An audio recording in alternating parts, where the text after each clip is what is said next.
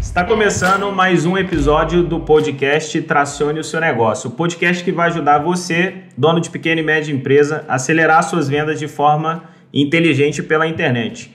O meu nome é Felipe Martins e o tema escolhido de hoje nós vamos falar aqui sobre BPO financeiro para empresas de prestação de serviço. Né, se você é um empresário aí que tem problema com fluxo, né, gestão de fluxo de caixa, contas a pagar e a contas a receber, Estou trazendo aqui um, um, um, super amigo aqui, o Zé Guilherme, da Amanda, para o financeiro. E, primeiramente, né, queria te agradecer aí pelo, pelo, pelo ter aceitado o nosso convite, né? Isso, é um prazer estar aqui.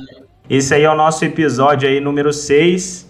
E, cara, explica pra gente aí o que que, o que, que é o Manda, qual que é o seu papel aí dentro do Manda, só para só o pessoal também entender a sua história aí pra gente já começar o episódio, Pô, beleza? É, só com, pelo pouquinho da minha história que vai, vai chegar no Manda, vai fazer todo sentido ali quando eu chegar no Mandas.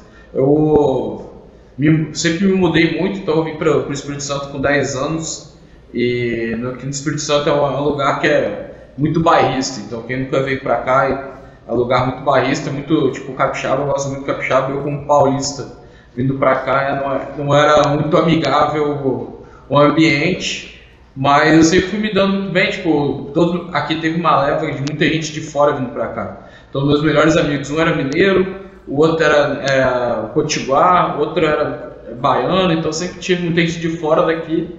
E aos poucos você vai tomando um pouquinho mais com o pessoal de escola.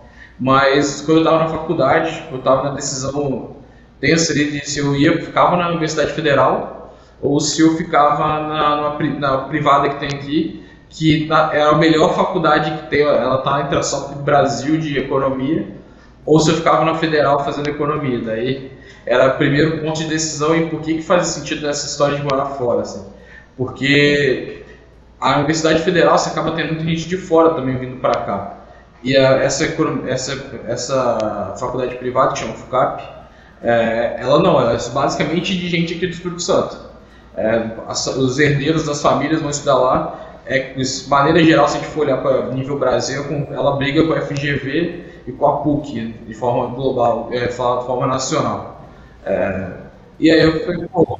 E você chegou né, a fazer um MBA, né? MBA na, na GV também, né? O MBA. Legal demais, eu também sou GV também. GV é, é, fantástico.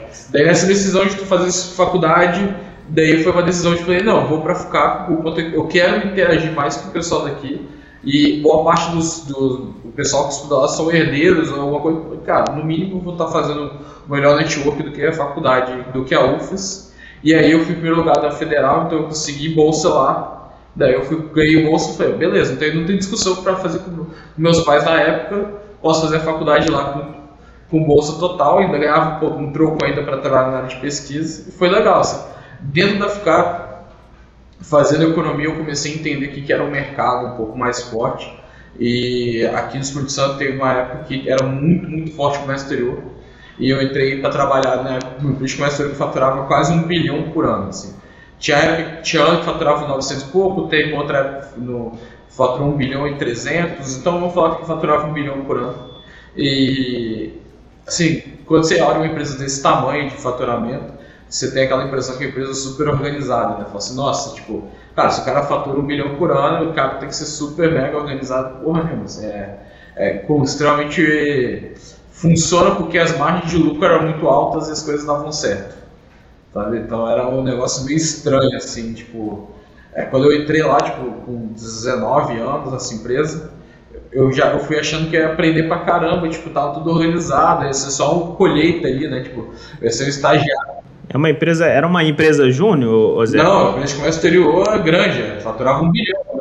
Então, é, assim, eu entrei no setor de financeiro que tinha mais 21 pessoas no setor financeiro.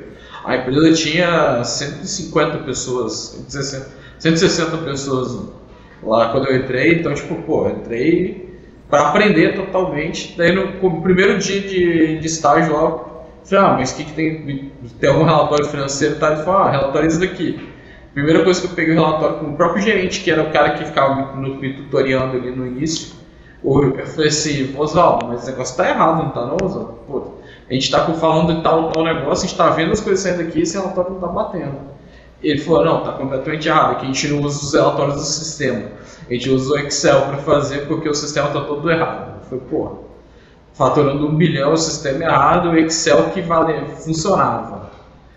Daí, nesse primeiro dia de conversa ali, eu falei, ah, então como é que a gente faz para organizar o sistema para começar a tirar relatório de lá? E aí eu fiquei os três primeiros meses, que era de estágio, entre aspas, assim, porque eu ficava lá 10, 12 horas trabalhando, organizando o sistema entendendo como é que funcionava o setor financeiro de uma empresa muito grande, mas com todas as peculiaridades.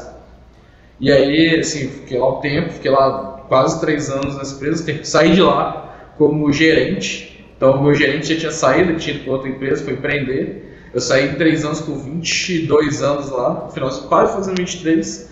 Eu já era gerente da empresa, tipo, que eu ficava loucamente trabalhando lá, sempre tinha muita coisa para fazer. É, e aí foram dessas idas assim que você acaba não entendendo muito, é virada de ano é sempre um momento que você fica muito pensativo, né? Tipo, ah, o que, eu vou fazer no ano seguinte, o que, que, eu, que, que vai ser e tal. E aí, numa dessas viradas de ano, eu queria sair de lá porque eu queria ir para São Paulo, queria ir para o mercado maior, porque eu achava o Espírito Santo pequeno. Falei, ah, cara, eu quero entender mais coisas e tal. E aí, eu fui me aventurar um pouquinho em São Paulo, fiquei uns dois, três meses lá. Mas eu, a saudade de Vitória e as oportunidades que eu já tinha aberto aqui em Vitória chamaram muita atenção. Eu voltei, só que quando eu voltei para o Espírito Santo, eu já voltei empreendendo. Eu, construí, eu montei a consultoria de gestão financeira quando eu voltei para cá, com meus auges dos 23 anos fazendo isso. Foi, eu fico brincando que é a decisão mais errada, mais ousada que eu já tive, e supostamente errada que eu tinha que fazer com 23 anos era montar uma consultoria e falar que eu sabia mais do que o cara que estava 10, 12 anos no mercado. E assim, é, os três anos intensos lá na, nessa empresa me ajudou muito a aprender como fazer muita coisa. Tipo, até hoje tem coisa ali que que eu uso esse background de 7, 8 anos atrás, 6 anos atrás, isso. Então. Legal, legal. Então, assim, o contexto aí, então, você, você chegou a fazer economia na faculdade, é, conseguiu o primeiro estágio ali na, na, numa empresa de comércio exterior que era realmente uma empresa grande, né? Que já faturava ali seus milhões. Você ficou um certo período ali, três, três anos, né? É, que você chegou a comentar. É, foi para São Paulo para entrar no mercado assim no mercado maior. Depois você voltou, né, teve a sua experiência em São Paulo na área de finanças e voltou né, para Vitória aí para montar, começar o seu primeiro negócio, que foi uma, uma consultoria é, financeira, né? Mas, mas assim, explica, explica para a gente aí como é que foi o, o, o, início, como é que foi assim essa virada de chave, de chave do Manda, né? E o que, que o Manda faz hoje, assim, só para o pessoal entender. Perfeito. O, essa virada foi quando a gente estava já no sexto ano de quinto ano de consultoria e a gente, tipo, o que, que a gente vai. A consultoria não, ela, é difícil de ela escalar sem ter outros sócios, né? Então a gente tinha que ficar num, num momento sequencial buscando sócios, formando gente ali e a gente não conseguia enxergar esse processo sendo muito. ficando longe de mim e dos sócios, dos outros sócios que fundaram comigo é, de como ia ser os próximos passos. Né? Ficava muito pensando, ah, a gente vai ter que ficar aqui mais tempo, se eu tirar férias, é, o cliente entende e tal, a gente pô, precisa de criar alguma coisa que não dependa nada da gente, que consiga funcionar direto. E aí foi o momento que a gente pensou, pô, a gente já resolveu o problema financeiro das médias empresas pra caramba aqui no Espírito Santo, a gente tem quase 100 projetos já de consultoria, como é que a gente constrói um, alguma coisa que seja replicável e seja mais software e alguém sendo só uma ponta de serviço do software. E aí nasceu o Manda para poder realmente assumir o financeiro ali das, das empresas, para a gente conseguir no, entregar um bom financeiro para eles, como você aí, como cliente nosso, é, eles terem uma boa, entenderem o que está acontecendo financeiro e ao mesmo tempo não gastarem tanto tempo que eles, se eles precisassem para fazer. Então, em vez de você gastar lá 6, 7 horas por semana para poder deixar seu financeiro redondinho, você vai gastar coisa de 15 minutos a fazer as aprovações, vai ter tudo certinho lá para funcionar. Então é essa foi a grande chave que virou e graças a Deus hoje depois de dois anos, dois anos e meio, vou fazer três agora em, em maio, É, a gente está passando 100 clientes agora e funcionando e agora mirando os 300 clientes. É, 300 clientes recorrentes aí, né? Hoje, hoje vocês estão com quantos funcionários hoje? Hoje a gente está chegando em 30, a gente está com 27, mas até finalizar esse mês, mês que vem deve bater 30 ali para poder entregar de fato a qualidade que a gente quer. Ainda depende de muita gente. Assim, as, as automações não são simples e os próprios bancos travam boa parte dessas automações. Então a gente ainda depende um pouquinho de gente, mas é assim, a gente está querendo entregar olhando para o cliente primeiro. Assim, depois a gente olha os custos e como a gente faz esse negócio para ficar mais automatizado, mas o cliente Legal. em lugar. Legal. E, e Zé, durante, durante a fundação aí da empresa, vocês chegaram a captar é, investimento assim com, com Anjo, com, com, com VC? Como é que foi? Como é que foi isso? Chegaram e quanto foi de captação? Explica aí um pouco mais também sobre isso. O primeiro, a primeira, vamos falar assim, a gente teve duas, dois momentos na empresa. A gente ficou um ano e pouco só com capital próprio dos sócios, então eu e o Dan a gente tinha reservas do, da consultoria, então a consultoria, graças a Deus, é, é uma consultoria lucrativa, então a gente podia ter o lucro ali. Então a gente usou muito dinheiro dela e eu fiquei fora da, do Manda durante os primeiros, vamos fazer os primeiros 9, 10 meses do Manda eu estava fora. É, fiquei, e eu ficava na consultoria ainda fazendo os projetos e meio que e o lucro dos projetos ia para o Manda direto. Daí no segundo momento a gente a gente entendeu como a gente poder crescer mais rápido com, com as estruturas de segurança que a gente precisa, a gente precisa captar fora, porque o nosso bolso não é tão fundo assim para poder crescer. Crescimento requer caixa, né? Também, né? Requer muito caixa e a gente precisa de fato construir as coisas com mais velocidade. Então, para fazer mais velocidade, precisa de ter mais dinheiro. A gente foi no, buscar alguns investidores, eles indicaram a gente procurar em grupos de investimento anjo então, em, em abril ali, março para abril, a gente, a gente terminou de fazer a primeira captação de fato do mando externa, que foi com um grupo do Anjos do Brasil, a gente captou 400 mil reais ali. Então, isso deu a gente outro patamar de entrega de serviço, forma de marketing, ter mais dinheiro para testar canais. Então, como a gente contratar mais pessoas também. Podcast aqui. Tração, né? Podia dar tração de fato para o negócio que demanda dinheiro. Você tem que depois, no negócio que é escalável ali, você tem um custo de aquisição muito caro. Isso demora para poder ter payback, demora para voltar o dinheiro na sua mão. Então é, é diferente dos negócios tradicionais que você usa o próprio lucro para poder aumentar a base de clientes. É, num negócio rápido e de escalabilidade alta, você acaba tendo que usar muito investimento para poder fazer isso. Então, o lucro ainda demora para chegar, o lucro é revertido para outras áreas do que em vez de captar novos clientes. Assim, pensando aqui, a gente tem que pensar aqui no, no empresário ali, né? O empresário que ele tá. Entregar coisa boa é, para ele. O empresário na ponta ali. Antes, antes da gente falar aí do sistema, como é que vocês estão resolvendo esse problema, mas assim, vamos pegar ali na parte da introdução, né? O que que o que, que é esse negócio de, de, de BPO, de onde veio esse termo assim? O que, que significa isso, né? Então, se puder explicar aí pra gente, a gente meio que vai caminhando aqui ao longo da, da nossa conversa. Esse, esse termo BPO ali vem, ele é muito antigo, que é, é meio que uma, é um nome americano para falar de terceirização, tá? Então, é Business Process Outsourcing, é você pegar um pedaço do que você faz, que é o BPO, é um pedaço que você faz e terceirizar. É, isso daí a gente já, a gente já comumente faz isso nos nossos negócios. Né? Nosso contador ele é um BPO, só que ele não chama de BPO do contador. Assim, é. O contador acaba sendo externo de todo mundo. Muitas vezes a gente contrata é, limpeza é, terceirizada, então já são BPOs que você contrata normalmente.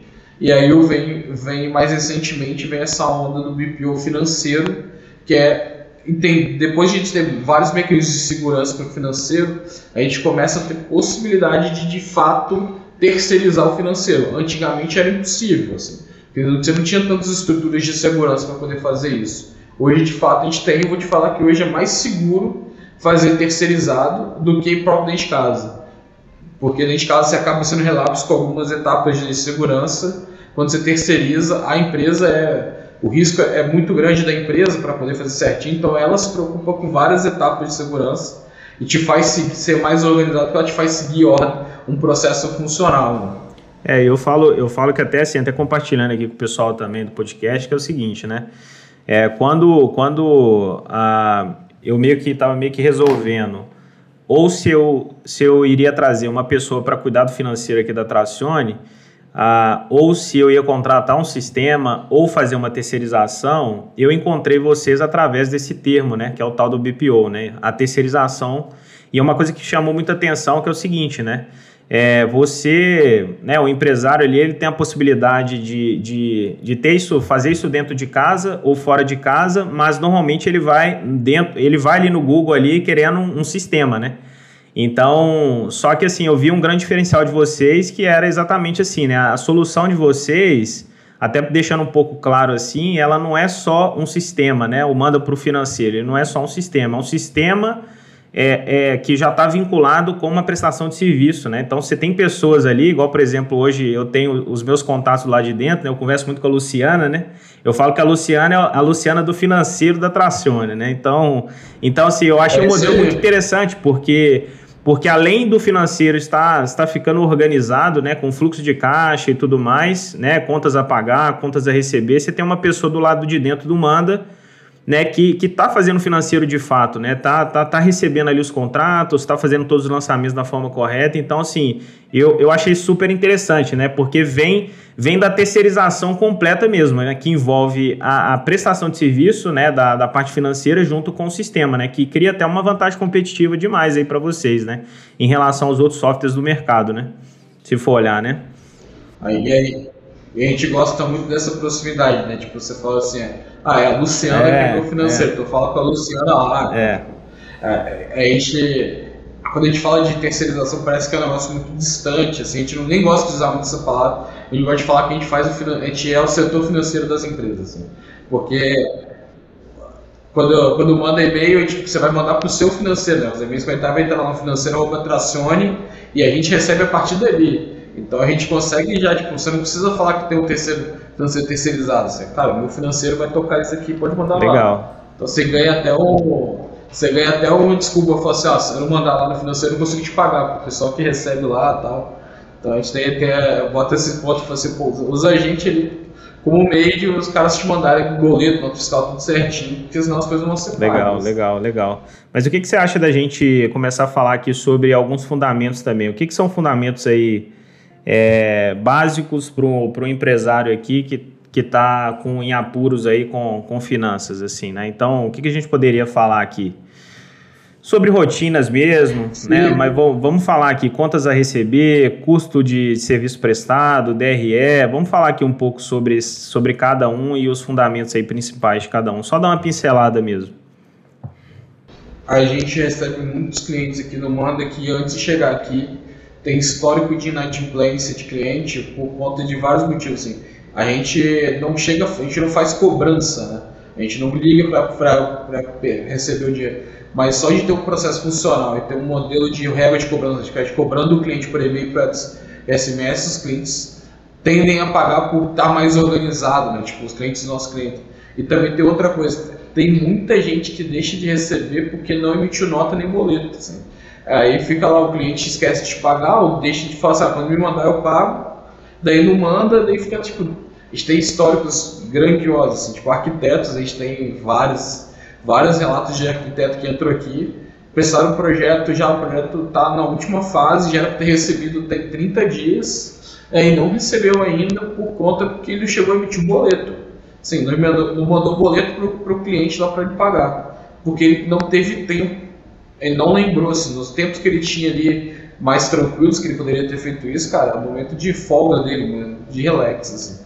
Então, é, é o ponto receber é um negócio que precisa ser maior coordenado, você precisa ter boas ferramentas. Então, não é, ah, vou emitir o um boleto do banco lá e vou mandar. Cara, possivelmente está pagando caro no boleto, está pagando os 8 reais. O banco te fala 4, mas ele cobra 4 na emissão e 4 no recebimento. Daí, pô, será que esse é o melhor? Se não tem melhores sistemas, mais baratos e mais fáceis de fazer tudo isso? O Manda, ele pega isso para fazer e entrega pronto, né? Então, é, a gente fica brincando que manda mensagem no WhatsApp, te mandou no WhatsApp ali, eu já te devolvo o boleto do fiscal pronto, que a gente vai decifrar as informações. Mas o quanto receber do pequeno empresário ali, para ele poder funcionar direitinho, é ter noção de quais as tarifas que ele está pagando, então seria um varejista, né? Pô, quanto que ele está pagando de tarifa, se ele se ele já é um prestador de serviço, ele vai emitir um boleto, vai fazer alguma coisa do tipo, se ele de fato está entregando o que, tá, que o, o cliente dele está pedindo. Porque muitas vezes fica nesse deixa que eu deixo, sabe? Tipo, ah, deixa que eu deixa que eu fazer isso que eu tenho. Daí você fica sem receber, daí ele nunca lembra que é porque ele não recebeu de alguém. Ele vai só primeiro ponto ele sentiu muita dor no fluxo de caixa ali. Tipo, pô, ia tirar, eu acho que dava para tirar uns 10 mil esse mês Pô, tô vendo aqui que no caixa só tem 7, se eu tirar tudo eu vou limpar o caixa. Pô, tá faltando, tá faltando dinheiro aqui. É sempre aquele assim, pô, eu trabalhei tanto, mas tá faltando dinheiro. Essa é a sensação normal do, do empreendedor quando tá com alguma coisa descasada é, ali. É. Mas assim, resumindo, é, por exemplo, né, o, o empresário ali que está prestando serviço, ele fechou um contrato né, com, com o prestador, basicamente o que, que ele faz? Ele, depois do fechamento ali da venda, ele envia esse contrato ali para o Manda, né, para a pessoa responsável ali que está juntamente com ele no projeto e essa pessoa começa o que? A faturar, né? Então, seja, né, começa a ser esse braço aí para faturar na, e ser o apoio ali na enviação, na, no envio de, de nota, nota fiscal para o cliente, a questão do boleto, né? Então, seja, certificar que tudo está sendo lançado dentro do sistema, né? Então, sim, sobre a contas a receber, ok. Agora vamos lá para. E, e, o que, que você tem visto mais assim em relação a, a, a, fundamentos que a gente poderia comentar aqui? O Manda, por exemplo, ele, ele consegue ajudar nessa parte de cálculo de custo de serviço prestado? Ou não? Isso aí a pessoa tem que fazer fora? Como é que, como é que, como é, que é isso assim na prática? Depende muito, tá? Assim, a gente tem casos aqui que são bem interessantes. O próprio Manda fica, usa o próprio sistema né, para fazer nossas coisas. A gente calcula 100% ali por dentro, só tem que, na verdade, você tem que, só faz uma divisão, né? Então, mas todos os nossos custos, todos os nossos gastos com vendas, que é onde começa o custo de aquisição ali, eles têm uma área específica para ficar, que é, o, é, o número, é a área 3 ali. Tipo, tudo que fica ali dentro, eles são pontos que a gente vai fazendo para poder a, ah, entender de fato como é que foi as vendas. Que você precisa fazer fora em breve, a gente vai conseguir botar para dentro, que é quantos que você vai me informar quantos clientes você fechou, e aí vai, vai dividir ali para saber qual foi de fato o seu custo de aquisição esse número é muito importante para quando você está falando de empresas de prestação de serviços. É muito, muito importante para controlar. Que é o custo, o custo do serviço prestado, né? Eu, eu, eu, por exemplo, aqui na, na Tracione, eu utilizo uma ferramenta de gestão de projetos que se chama Run Run It, né? Não sei se eu comentei contigo, mas ali basicamente é onde todo mundo da, da equipe, da empresa, está ali apontando horas em cima de projetos, né? Porque o nosso negócio é baseado em projetos e, e no final do mês eu consigo extrair né, relatórios, eu consigo saber quantas horas cada profissional está trabalhando, né, e por projeto de forma individual. Só que isso aí, para mim, eu consigo ter uma planilha onde que eu extraio essas informações, que também estão no Manda, para eu fazer os meus fechamentos. Né? Eu consigo ver o, o custo da, da do serviço prestado através do, do RunRunit, que é uma outra ferramenta. Mas, assim, o, o, o Manda acaba me ajudando muito em, outro, em outros indicadores também. Mas beleza. E sobre, sobre o DRE? O que, que, o que, que é o DRE de fato aí, o, o Zé? Eu vejo que o fluxo de caixa ali da, da, da do Manda ele está seguindo bem o modelo, mas vamos, vamos comentar aí sobre o DRE e, e, e, demonstração de fluxo de caixa aí logo em seguida. Qual é a sua visão? DRE é uma, é estrutura. DRE e demonstração de fluxo de caixa, eles, andam muito próximos, eu faço que eles andam quase abraçados para empresas que são maiores, assim, é, vamos falar assim, pensa nessas empresas que a gente, gigantes do, do Brasil, eles estão com, com, uma importância muito grande para o DRE, porque eles olham muito a competência. Tipo, se eu vendi hoje, vou receber em 10 vezes, para mim tanto faz. Eu tenho caixa, isso não vai me maltratar. É, então ele vai olhar só, tipo, de fato vendi tanto esse mês, tudo mais.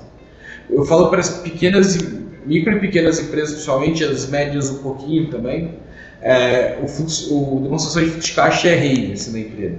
Você tem que ficar acompanhado com ela de mão dada para entender de fato o que está acontecendo com a sua empresa. Por que, que eu falo isso que ele é rei? Ele? Porque as empresas não quebram, é, quando ela é pequena, ela não quebra por causa de falta de lucro. Sim, é, as empresas quebram por falta de dinheiro. Porque pode estar tá tendo, pode estar tá tendo prejuízo ali, mas ela está antecipando toda a receita e tudo mais ela consegue sobreviver ali um pouquinho mais, tal. Mas quando você está você está sem entender esse fluxo de caixa, né? tipo, estou comprando coisa parcelada, recebendo tudo à vista, não guardo dinheiro, é, você tem que começar a desenhar melhor. A demonstração de fluxo de caixa, é, e DRE ali são, são relatórios que um entrega como DRE, tipo demonstração dos resultados do exercício, vai te mostrar de fato qual foi o resultado naquele período, e o DFC, que é a demonstração de fluxo de caixa, vai te mostrar quanto que você gerou ou queimou caixa naquele período. Então, são dois relatórios que eles vão sempre estar juntinhos. A estrutura deles é um pouco parecida, mas eles vão estar andar junto. Quando você é pequeno, foca totalmente no DFC. Quando você começa a crescer um pouco mais, você vai andando para o DRE. O DRE, né? Você falou um pouco sobre gestão de, de é, por competência de caixa, sim, cara, só para porque isso gera dúvida até para quem é da área de finanças também. Só explica um pouco mais sobre isso, assim. Gestão, gestão de é, regime de competência versus, versus de caixa, assim. Só dando um exemplo bem, bem fácil assim para todo mundo é, compreender. O exemplo, bom, o exemplo mais fácil que eu conheço é imagina que você acabou de prestar um serviço. É, vamos usar um dentista, tá? Fez um canal, fez um canal ali, cobrou dois mil reais para fazer o canal.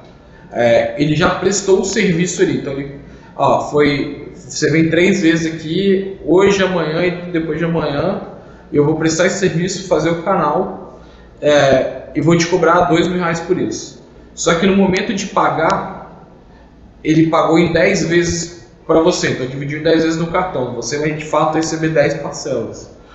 O valor de dois mil reais por competência é no momento que você terminou de prestar o serviço. Então, depois do terceiro dia ali que você terminou o canal, você pode reconhecer aquilo ali como receita. Na, na, por fluxo de caixa, você vai, receber, você vai ter que reconhecer 10 parcelinhas mensais. Então a competência vai cair tudo no mês só, 100% no mês só. O fluxo vai cair 10 parcelinhas ao longo do, dos períodos que for recebendo. Então essa é a principal diferença. Assim. Isso serve para tanto você recebendo dinheiro quanto você pagando.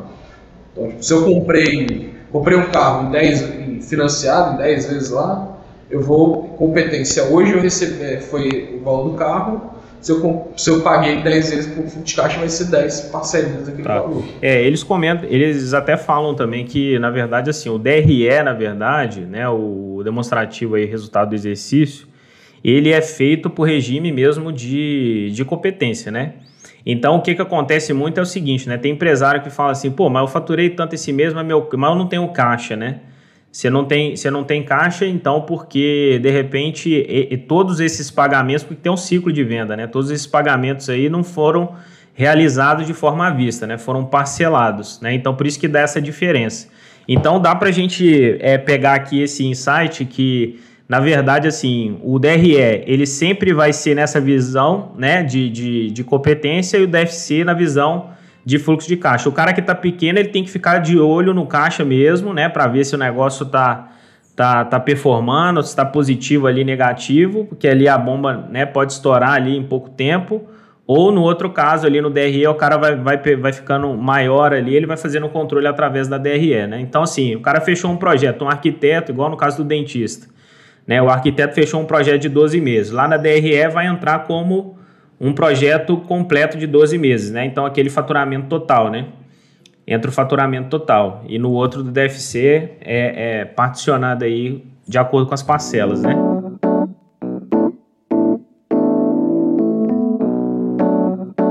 Como é que é esse lance de capital de giro? O que é capital de giro?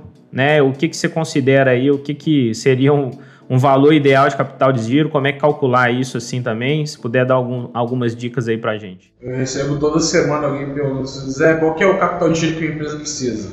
É uma pergunta, tipo, muito padrão ali, só que existe um número mágico, tá, Felipe? É, esse é um negócio que a fórmula, tem, quando você está na faculdade, tem uma, o professor vai te falar ah, a fórmula de necessidade de capital de giro do NCG, até que eles usam esse nome lá, é tal. Só que você vai ver na prática ali, não é bem assim, porque você tem divisões de negócio muito diferentes. Então você vai pegar lá, pô, eu tenho um consultório do odontológico.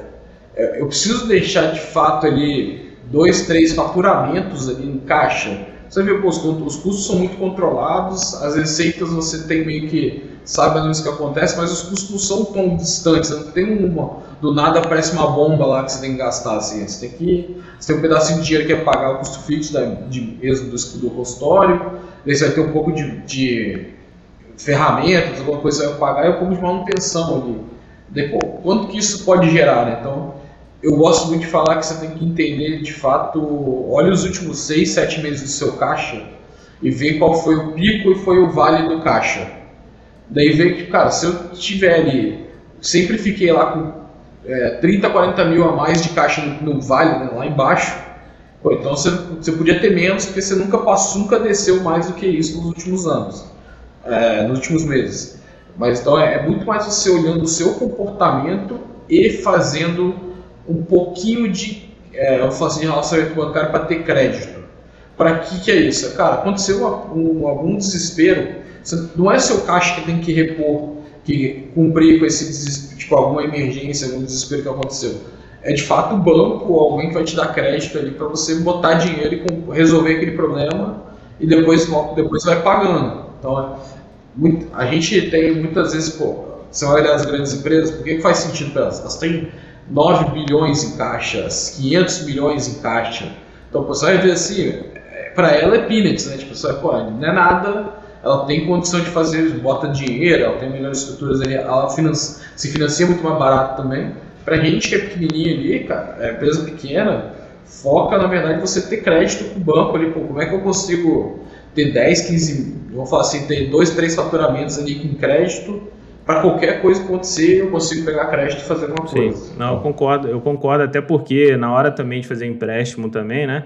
Tem muito empresário também acha que pegar empréstimo é errado, né? Então, assim, é um negócio que, que faz muito sentido, mas, mas assim, é você também ter um caixa para. Porque tem alguns, algum, alguns empréstimos que você, antes de pegar o empréstimo, você tem que ter aquele valor. Então, se o empresário vai pegar ali 20 mil reais ali, você tem que comprovar que tem 20 mil, 20 mil reais em caixa, né? Então, sim, é importante você ter esse capital de giro para você não queimar ele, para conseguir financiar isso depois também com, com o terceiro, né?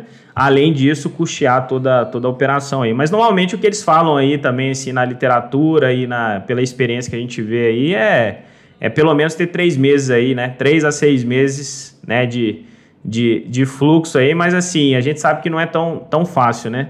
Ter esse, esse fluxo maior assim para sustentar. A média brasileira é 15, é 15 dias. dias. A média brasileira é 15 dias, isso aí. Mas beleza, cara, vamos. Essa, a última pesquisa que saiu, acho que é 16 dias, depois você saiu a pesquisa uhum. agora do Serasa, quanto tem ali. O Brasil, a empresa média do brasileiro, assim, o, assim a média dos brasileiros tem 16 dias de Olha só, não é nem 30 dias, né? Olha, olha só.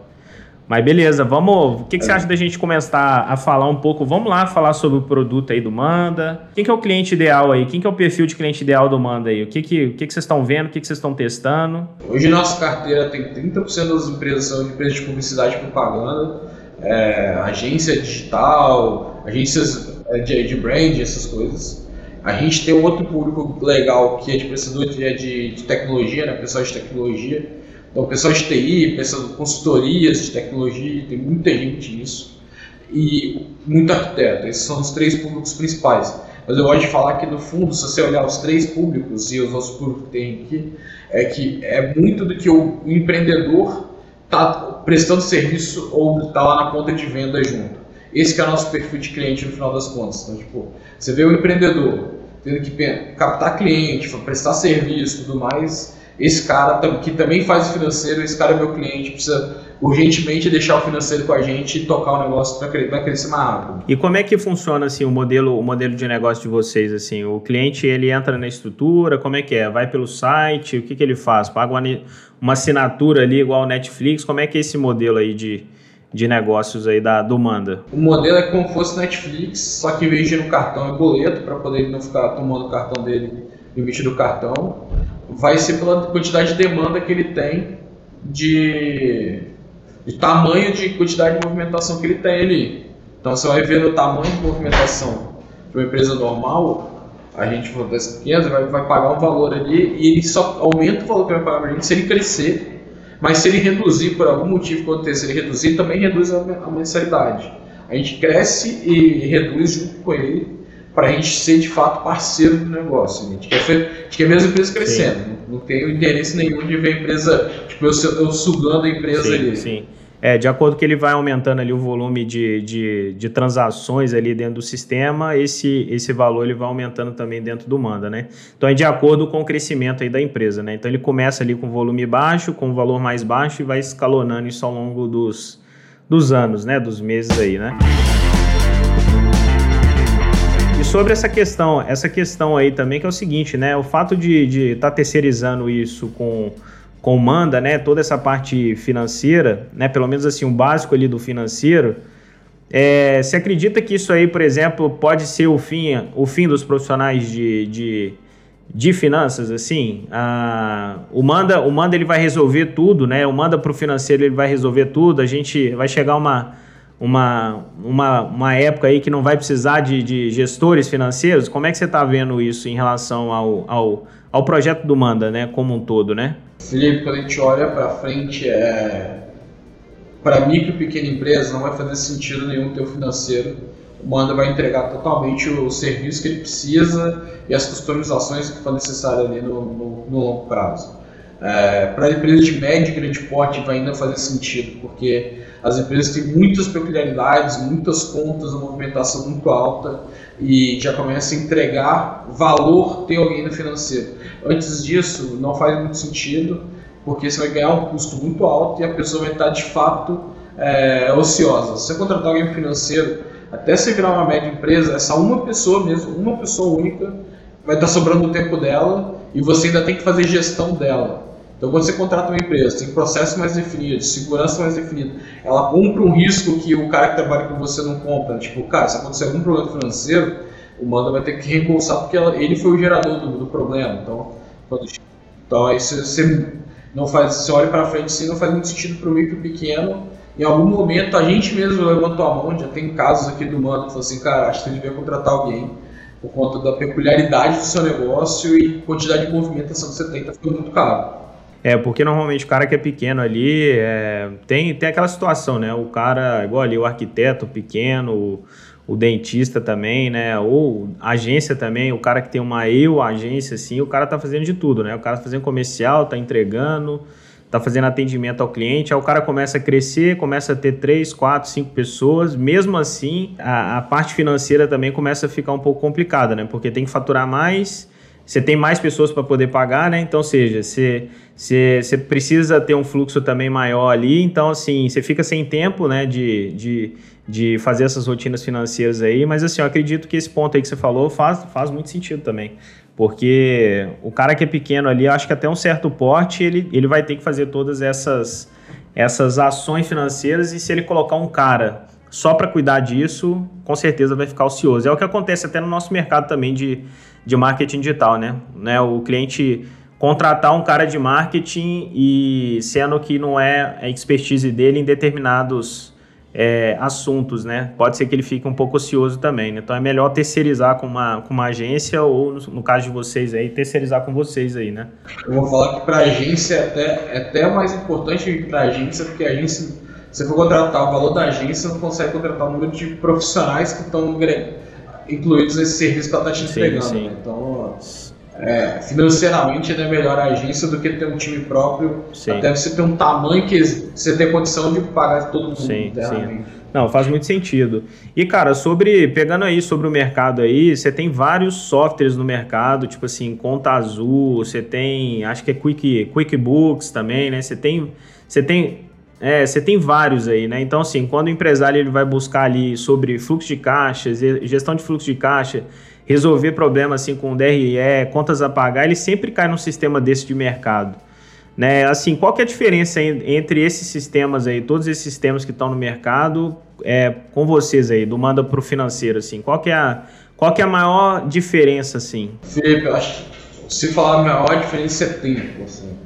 O tempo é muito precioso e quanto mais você vai entendendo o crescimento da empresa, você vai se dando o seu tempo cada vez mais precioso.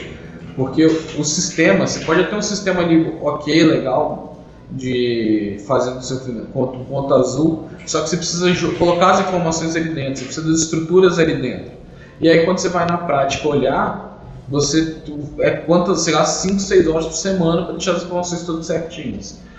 O Manda aqui que ele faz, ele corta a necessidade de ter alguém ali e de fato é basicamente está contratando o seu financeiro só que fora do financeiro. Então, é, você conseguir entregar uma plataforma que te entrega muito bem, o atendimento no dia a dia no WhatsApp, para poder você tirar dúvida, fazer algumas coisas. e tenha o preenchimento completo da plataforma lá, e ainda colocar no seu internet bank tudo bonitinho, você só, só aprovar. Então tudo isso aí é um pacote que o Manda faz que é muito diferente do, do Conta Azul, só vai ser um lugar onde você vai depositar as informações, depois olha algum relatório, alguma coisa do tipo. O Manda tem um composto a mais ali que é realmente para te entregar tudo pronto e você nunca tem que ter aquele desespero, né? Pô, eu preciso de um relatório e eu vou ter que preencher tudo agora, vou gastar dois dias preenchendo porque eu deixei, deixei esqueci de preencher. Então, o Manda vai ganhando, vai ganhando velocidade de tomar decisão e ainda vai gastando muito menos tempo que você por um valor muito baixo. Sim, sim. É, eu, eu, consigo compreender, porque é como se fosse assim, né? Dentro desses sistemas é igual a planilha, né? Você, como empresário, teria que imputar todas essas informações de forma manual. Então, ou seja, você precisa ter tempo para fazer isso de forma consistente, né? Só que, só que assim, devido, devido às outras atividades que você também tem no, no dia a dia, você não consegue fazer esse negócio, né, na, colocar isso na sua rotina. No caso aí do, do, do, Manda, é aquilo, né? É responsabilidade do Manda junto com a equipe de lançar todas essas informações e manter todo mundo atualizado, né? Todo, todo o sistema, né? Então é um conjunto, né? É sistema mais serviço, né?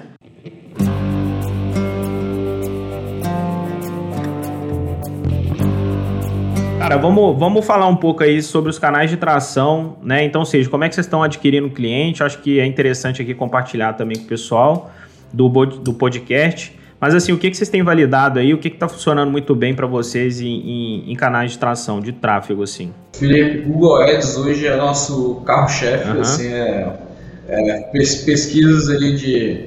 Na pesquisa é onde a gente faz boa parte da nossa quantidade de leads. O segundo caminho que tem sido muito interessante são os seminários, então a gente tem entregado muita educação para os nossos clientes, futuros clientes, né? Então a gente entrega cada agora a estratégia desse ano é ser afunilado, então a gente vai entregar é, informação, seminário para arquiteto, seminário para advogado, vai ser seminários mais específicos para poder de, conversar melhor com esse público e o terceiro é mais o SEO, ali, que padrão de fazer blog, deixar um blog funcionando, tudo mais. Esses são os, são os três principais ali que a gente acaba usando mais. A gente está começando a testar um modelo que parece que vai dar muito certo, que é de material rico. Né? Então você entregar de fato o material, é, deixar aquela pessoa mais interessada, depois trazer ela para dentro, depois de ela já ter interesse já conhecer melhor o humano. Então assim, esse quarto a gente está num processo ainda de teste muito leve e vai começar a pegar mais firme a partir daqui. Nessa parte de tráfego pago, vocês estão rodando Google, Facebook e, e Instagram também na parte ali de, de anúncios, né? Trabalhando, trabalhando o que? Campanha ali de, de, de marca mesmo ali, todo mundo que digita manda para o financeiro e talvez ali campanhas direcionado ali para né, para as dores né, desse mercado. Né? Então, igual, igual, no meu caso, por exemplo, pesquisei sobre vocês ali na internet, sobre BPO financeiro, então é uma dor, né, uma terceirização. Então, é tudo baseado nisso, né? Vocês estão trabalhando com essa, com, a, com, todas essas redes aí, né? Google, Facebook, Instagram, né? Hoje, a gente divide, tem, assim, se, se der certo usar o Pinterest, a gente vai usar. Assim, aqui hoje, basicamente, o que dá muito bom é o Google, segundo é o Instagram e o Facebook começou, nunca deu muito resultado pra gente. É, a gente no, no, Instagram usa mais campanhas que são de branding, fala assim, de geração de, de autoridade e tudo mais, então a gente já fez algumas coisas com influência para poder aumentar a autoridade.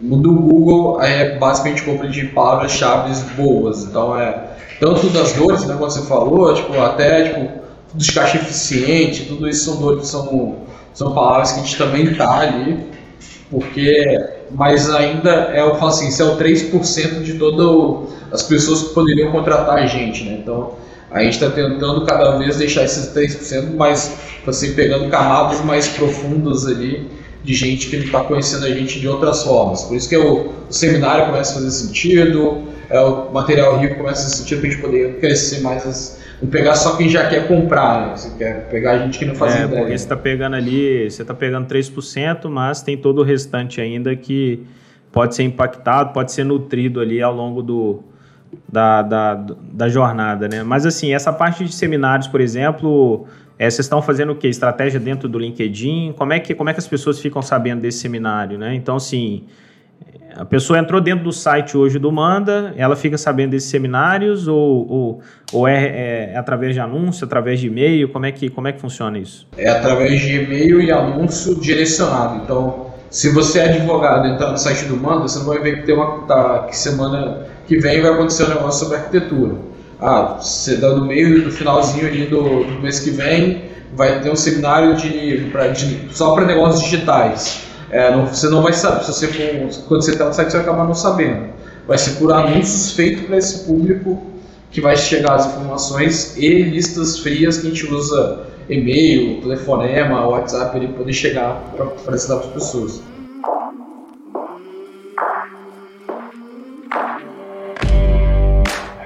Chegando na parte aqui do final aqui, Zé, é o seguinte, né? Normalmente antes de finalizar o episódio, eu peço eu peço que o convidado indique três livros aí. Quais são os livros aí que você é, gostaria de indicar aqui nesse episódio aqui? Só para acrescentar para todo mundo que está ouvindo e, e, assistindo.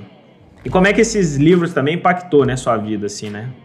O livro que mais mudou minha forma de pensar chama A Hora da Verdade, do Jan Carzol. É o Jan Carzol foi presidente do, da Scandinavia Alliance, ele mudou realmente a forma de funcionar tudo lá. Então mudou como eu pensava, como eu via as pessoas dentro da própria empresa, é, como eu via o relacionamento com o cliente, então como dar mais autonomia na ponta. Esse livro foi um livro que mudou bastante minha forma de pensar é, com relação empresarial. O A Nascente de Ayn foi um livro que me fez pensar diferente na forma de viver, assim, a forma filosófica de viver, tudo mais me fez é, é o famoso mind change, tipo você lê o livro, tipo cara, tudo muita coisa muda e tem um livro que é super interessante para quando você vira um empreendedor, que é o lado difícil dessas decisões difíceis do, do Ben Horowitz, assim, é, é um livro, é um livrão assim para ler, você fica meio incomodado, porque você for, pô, essa decisão já aconteceu, não sou só eu, então você se vê um pouco melhor no, no momento. É, para mim são os três livros que assim são os principais da vida, assim, é, tem alguns outros que são interessantes também, mas esses três é no top 3 com certeza. Show, cara, show.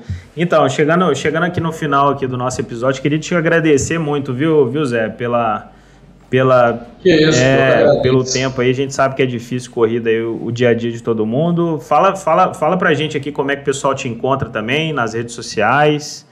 Né? Você tá no Instagram, você tá no LinkedIn, onde você tá?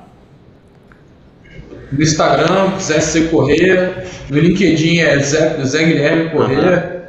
Uhum. É, se botar Zé Correia, manda pro financeiro, você é o único que vai aparecer lá quando você pesquisar no LinkedIn. É, cara, fica à vontade também, tem o LinkedIn do, tem o LinkedIn do Manda Financeiro, tem o Instagram do. É, e o site, né? E o site do Manda pro, pro financeiro é mandaprofinanceiro.com.br, né? Financeiro.com, sem o BR, só.com.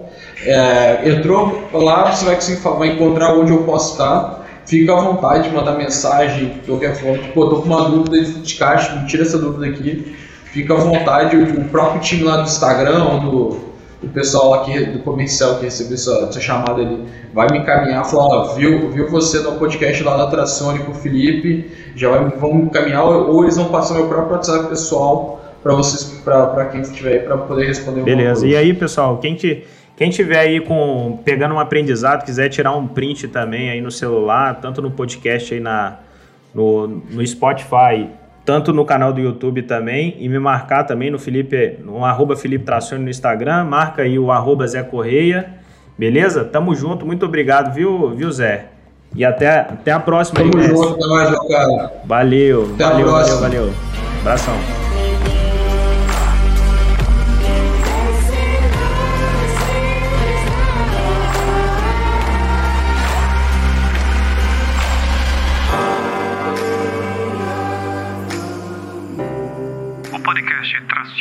Negócio é uma coprodução da Tracione e da contemconteúdo.com. Gostou do que ouviu? Então visite nosso site, conheça nossa metodologia, podcasts já produzidos e solicite agora o seu orçamento. Nós estamos esperando você em contemconteúdo.com/podcasts.